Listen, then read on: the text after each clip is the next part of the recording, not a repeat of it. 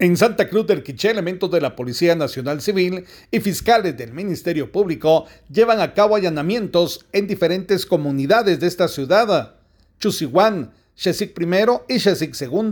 para buscar los responsables del ataque armado contra el recién electo concejal primero del partido Vamos, Valentín López, hecho acaecido el día de ayer. Desde Emisoras Unidas Quichén, el 90.3 reportó Carlos Recinos, primera en noticias, primera en deportes.